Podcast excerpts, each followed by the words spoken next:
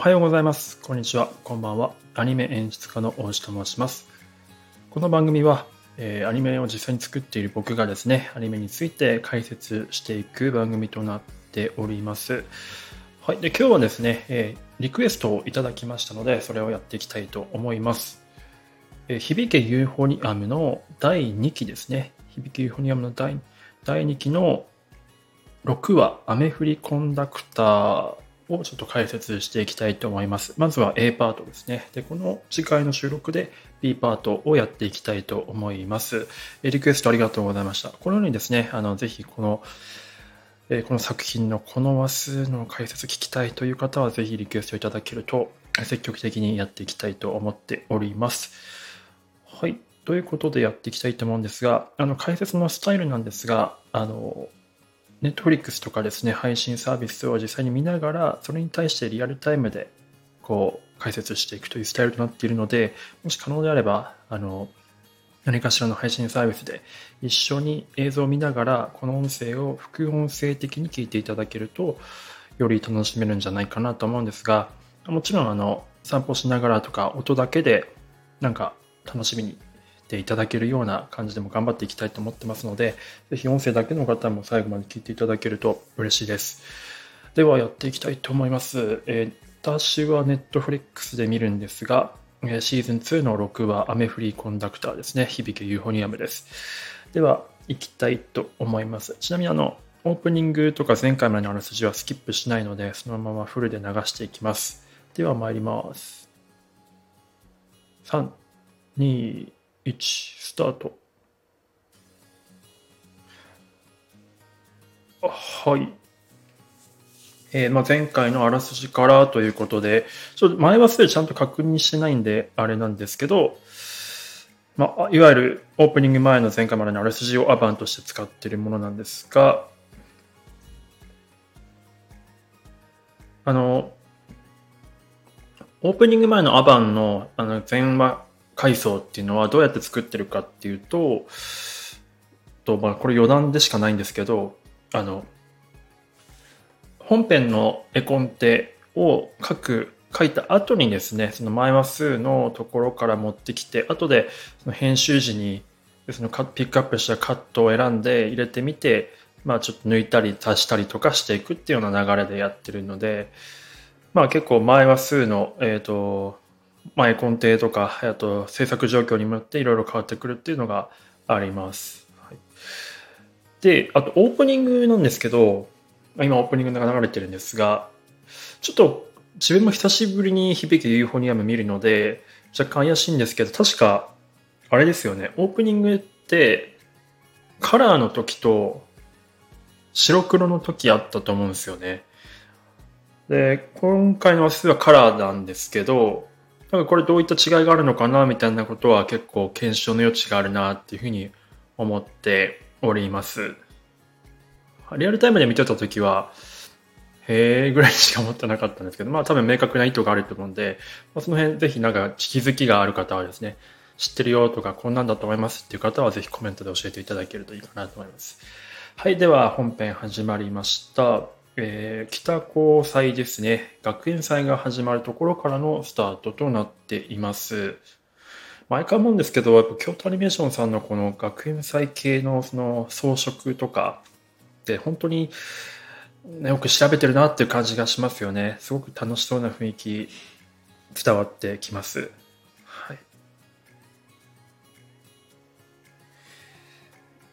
で、今演奏しているシーン、体育館で演奏しているシーンなんですが、まあこれはただただ聞くっていう感じなんですけど、はい。で、今のアスカがですね、挨拶を始めるところですね。はい。まあ先生、保護者の方々、皆さんありがとうございますって言ってるところが、あのね、彼女の競技を考えると、うん、どういう気持ちで言ってるのかなみたいなところは結構いろいろね、あるところだと思うんですが、あで、今目線のインサート入りましたね。結構あの、オープニングもそうなんですけど、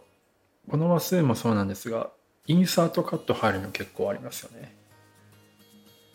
さし、この、あの、普通のカットの中に短いカットがシュッと入ってくる。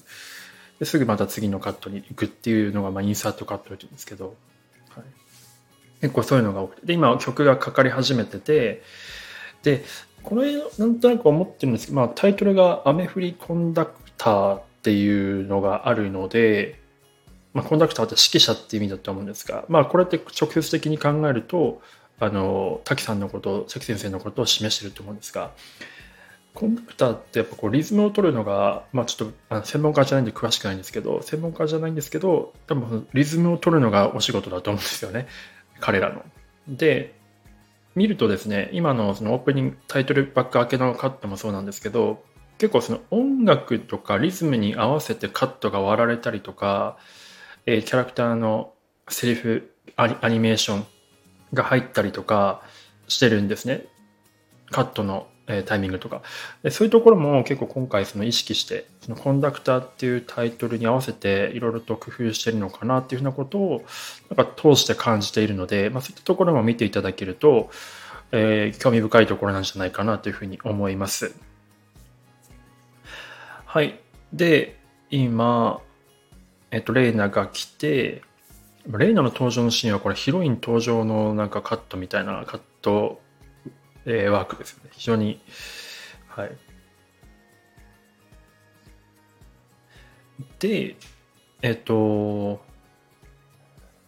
まあ、今、レイナと、えっと、主人公の名前をど忘れしてしまいましたが、あの、彼女が2人で屋上というか、屋上のピロティ的なところで話しているところなんですが、彼女たちがこれから描行祭を見て回るんですけど、今回の話数はですね、うんと、なんかペア、2人組というところのもちょっと一つの観点として見ていただくと、非常にこれまたいいのかなというふうに思ってます。なんか2人の関係性みたいなものですね。結構いろんなところにこのペアのモチーフがあるんですよ。まあ、分かりやすく今この夏希と、えっと、優子ですか。まあ、まずこの2人が、まあ、仲いいシーンが描かれるんですけど、はい。まあ、彼女たちはねこういうなんかギャグシーンとして描かれているので、まあ、仲いいのを分かりやすく描いているんですけど、まあまあ、なのでこれをスタートとしてで夏希あのぞみ先輩のセリフ「仲いいよあの2人仲いいよね」っていうセリフがなんていうか2人っていうこの話数を結構意識してそうして書かれてるのかなと思います。で、のぞみと、あと、鎧塚先輩もそうですし、えー、レイナと、えっ、ー、と、久美子かののそうですし、で、この後男子出てくる2人、周一と、えっ、ー、と、もう一人男子のペアですね。で、またペアで久美子と、えっ、ー、と、レイナが出てきて、この後また2人の先生、橋本先生と、えっと、女性の先生が来て、なんか結構こう、ペアを意識的に描かれてる。さっきあの、文化祭のそのカフェのテーブルのところの花もペア、2, あの2輪だったんで、それぞれのそのペアの関係性がどう変わるかとか、とかどういうふうに描かれるかっていうところ結構注目ポイントかなと思います。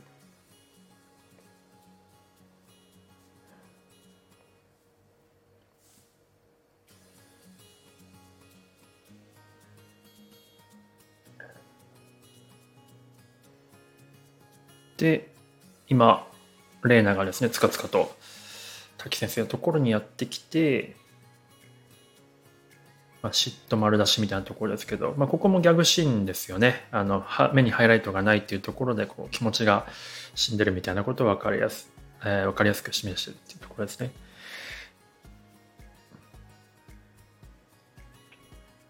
で、またレーナと久美子2人になってるんですけど、まあ、この画面には映ってないんですが、レイナと、えっ、ー、と、滝先生の関係。なかなかここが2人になれない関係性っていうのがあって、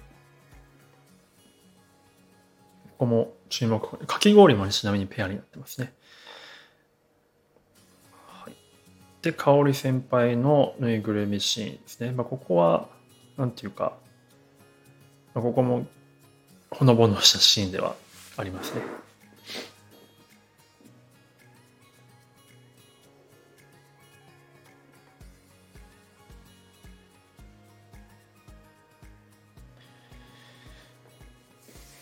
で、飛鳥先輩のところに行くっていう時に、普通の流れで行くと3人で行くんですけど、あのー、ね、えっと、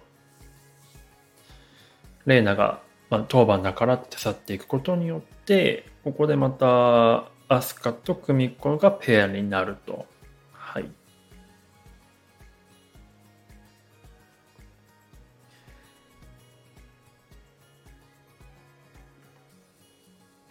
でこの水晶玉も結構、まあ、モチーフ的に描かれているなというふうに思いますが、まあ、前にのどっかで王様ランキングかなんかの時にも言ったんですけど、まあ、水晶玉とか何かしらの映り込みがあるものとかそのキャラクターが、えー、っと実情じゃなくて何かしらの虚像何かしらの映り込みを描かれると,、えー、っとなんか二面性というか何かしら思っていることが裏であるんじゃないかみたいなことあったりとかすると思うんですけど。まあ、それも結構この水晶玉って結構分かりやすいモチーフに描きやすいところではあると思うんですが、まあ、今回はそんなにフィーチャーはされてはいないですね。ちなみに稽古場なんですけど、アスカちゃんとそのマニキュアっていうんですか、がしっかりその魔女っぽいというか、あの、ペイントにされてると結構稽古場だなっていうふうに思います。はい。で、まあ、お化け屋敷に来た時も、これ、まあ、久美子最初一人で来てるんですけど、ここで、あの男子2人のペアが来て滝川君が去っていくことによって周一とまたペアになると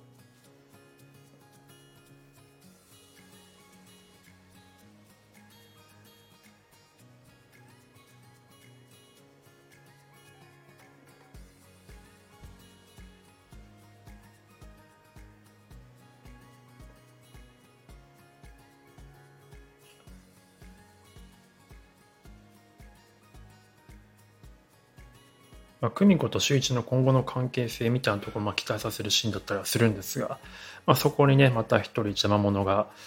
来るわけなんですが。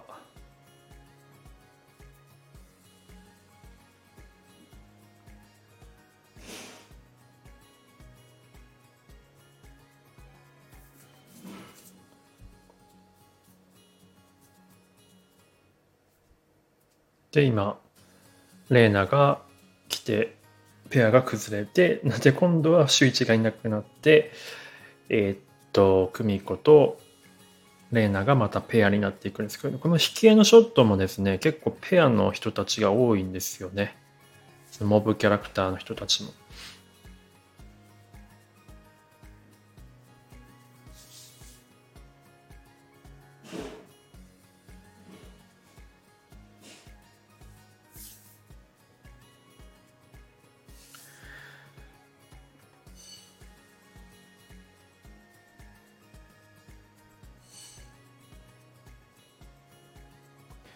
まあ、この台風の話をしてるんですけれども、まあ、風が晴れてるところに風が吹いてきてちょっと不穏な空気があってで今度台風によって天気が変わっていくんですけどやっぱこう天気の移り変わりとキャラクターの心情っていうところっていうのは結構リンクさせることが多いので、まあ、そういったところもですねこの話数に関しても注目かなというふうに思ってます。はい、で風が吹いて